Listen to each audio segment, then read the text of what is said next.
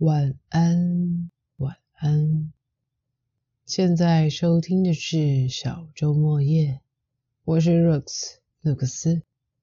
在这里，我会选读片段的文章，当做床边故事，希望过程能帮助聆听的各位顺利入睡。今天所要选读的内容是松浦弥太郎的作品《轻声说再见》，由许明煌所翻译。我会挑选当中的几段来做阅读，准备好了吗？那么要开始今天的床边故事喽。与情报保持距离的智慧。我有一位老朋友 A 小姐，在 IT 公司担任企划工作。我们每个月固定都会见一次面，与自己不同产业的人士见面聊天，总是非常期待能够得到新的刺激，同时还能学到很多新事物。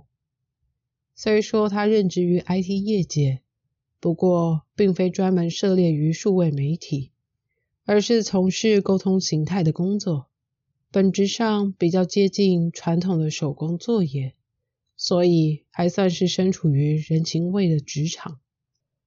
我对他很有好感的理由，是因为他为人正直，对于不了解的事情，一定会诚实的回答不知道。相对的，对于了解的领域，则拥有非常丰富的知识。能提供对方真实且正确的情报。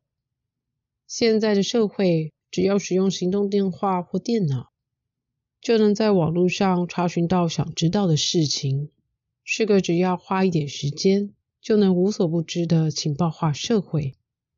在这个随时随地就能理所当然了解一切的社会中，他却尽可能的不使用行动电话上网，在家也不常打开电脑。因为他坚持自己与情报之间保持适当且舒服的距离感。其实，在某种程度上，我觉得这应该是现代人一定要领会的智慧。如果不这么做的话，就会无意识的二十四小时全方位且无条件接收各种情报，灌爆人类原本用来储存、理解情报的脑容量，到最后。甚至会损坏自己的身心灵。一定要体会的是，那种快速又简单就能到手的资讯，优质的内容通常少之又少，更会为自己带来压力。如果希望能够阻挡这些泛滥的资讯，只吸收所需要的有用内容，就必须让自己能够独立思考。我询问他执行的方法，以及该如何办到。他是这么回答的：首先要选定情报来源，可以是特定的人物或个人。再询问他为什么。他接着说：现在的企业、团体或特定的媒体，常常会因为五花八门的理由，而无法提供正确的情报及事实。例如，虽然说明了组成食物香气与味道的材料。却不愿真实描述咀嚼的口感、味觉、消化容易度、营养及有害的部分。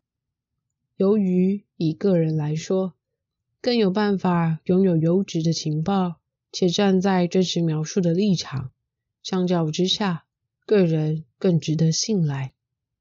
我们应该要尽量透过个人来取得资讯才是。简单的说，个人的情报来源。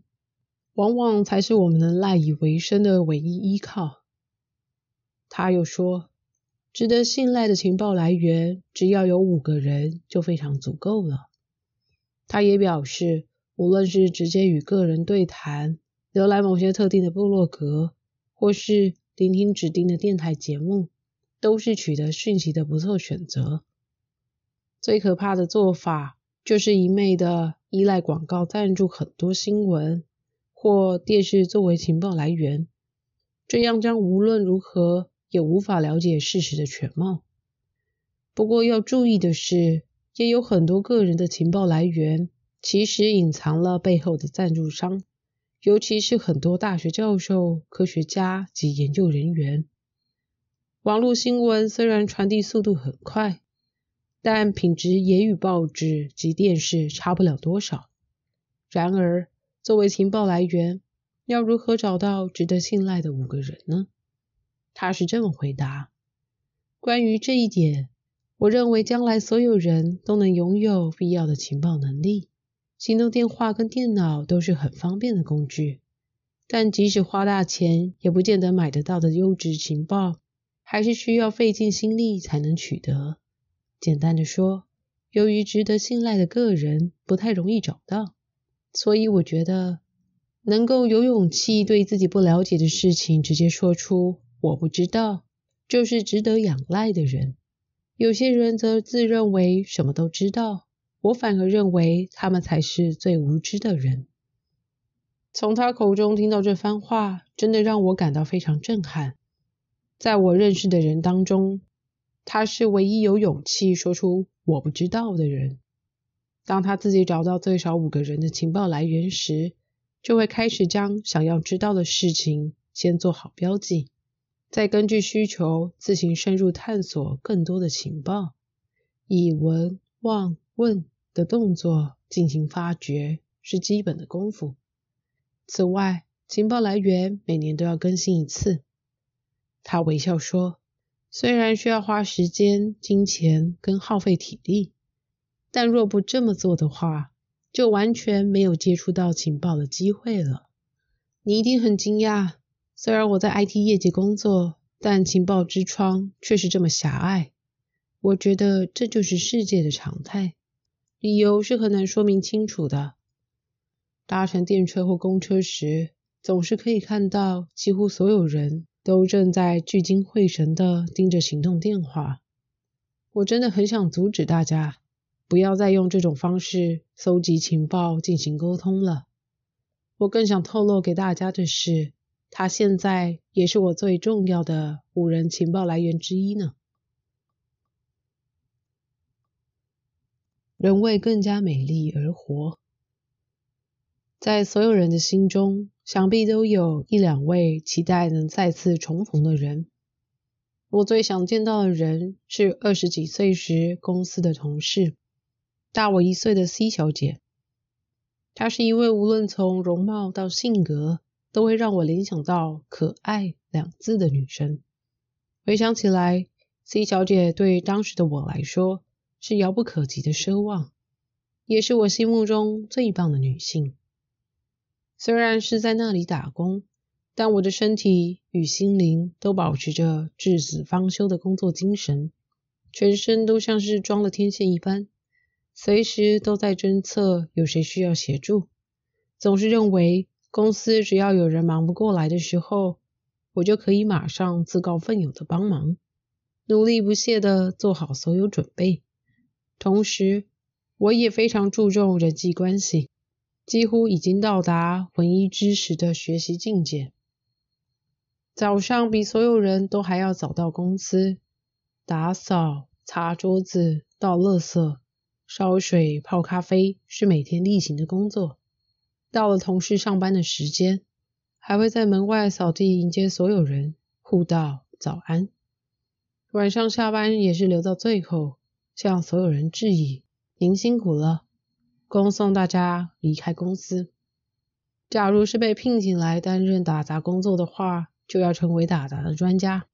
不过，我努力的目的可不是这么单纯，我是想要得到 C 小姐的认可，让她能够经常想到我，并且得到他的称赞。其实，所有的努力都只是单纯想引发 C 小姐的注意。一切都是追求憧憬与梦想的情感驱动使然。虽然我负责的是杂物，但基本上每天都要面对没人想做、会弄脏身体及各种麻烦的辛苦工作。但每次只要碰上棘手又艰苦的任务时，脑中就会浮现 C 小姐的容颜。公司所有人都算是我的上司，每个人的工作大小事。我只用了不到一年的时间就完全熟记，因此如果有人突然请假时，只要有我在就没问题。虽然在立场上我是全公司位阶最低的人，但自己总是备妥能拥有纵观公司与整体业务的客观感受，而这一切都是为了 C 小姐，完全是因为思慕西小姐才能办到的呀。现在回想起来，这似乎是长大后再次初恋的感觉，虽然意义与动机都不纯正，但对我来说，却也因为这样的初恋。教会了我如何在社会上工作，即使只是处理杂物，但当时学到的所有经验、训练及知识，的确都是支撑我今日工作的动力来源。前几天，有一位老朋友竭尽全力，终于安排我与二十年不见的 C 小姐再次相会。比对方更早到达并等待，应该是我当时打杂时所养成的习惯吧。知道可以再见到 C 小姐，我似乎又变回了当年那个暗恋她的男孩。C 小姐在约定时间十分钟前翩然到来，当时的我直直的站着，紧张到一动也不敢动。接着我伸出手来与他相握，那是如此精力充沛的一双手啊！天气这么热，怎么不在店里面等呢？C 小姐嫣然一笑。过去的事情好像永远也聊不完，一下子就过了三个小时，也到了店家要打烊，我们该说再见的时候。C 小姐跟我说：“你看起来跟以前一样，完全都没变呢。”其实对我来说，C 小姐也几乎没有什么改变。虽然彼此都有了家庭，更恰巧的是，女儿还一样大。也许我们的身体机能都随着年龄而有些衰老，但在谈天时，彼此似乎都回到了从前的那个自己，令人有一种不可思议的怦然安慰感。我说，虽然我们都变老了，总觉得彼此并没有变化，这是因为新的年龄没有增加的原因吗？那么，所谓的心理老化是怎么一回事呢？我又接着说，一定有很多地方已经改变了，但眼神的光彩及颜色并没有失去，或者是因为自己双瞳的光辉与色彩都已琢磨的比从前更加亮丽耀眼，所以心灵才没有因此老化吧？如果双眼失去了缤纷与光芒，也许就是心灵衰老所造成的，而人也将会无法成长。虽然说我已经不记得当时自己的模样，却还记得那时候的你，双眼闪闪发亮。即使距离今天已经二十年了，但你还是一点也没有改变，双眼一样炯炯有神，正反映出你年轻的心灵。新的年龄能将自己双眼的光辉与色彩琢磨得更加美丽。虽然没有办法阻止身体的衰老，但是却可以停止心灵的老化。无论到了多大的岁数，只要愿意磨练心灵，就能透过自己的双眸反映出来。不论是年岁增长，或是心灵成长，都会随着岁月而变得更加动人。我认为人是为了更加美丽而活，也为了琢磨自己的双眸而活。睡着了吗？各位在生活中有什么样的故事想要与人分享呢？这一页页的故事篇章都是属于自己的人生历程记录。就算到最后什么也带不走，但还能够留在他人心里的，肯定是属于你一部分的难忘的回忆。今天就先到这喽，有机会下集再见。Have a good night, then start a new life. Bye.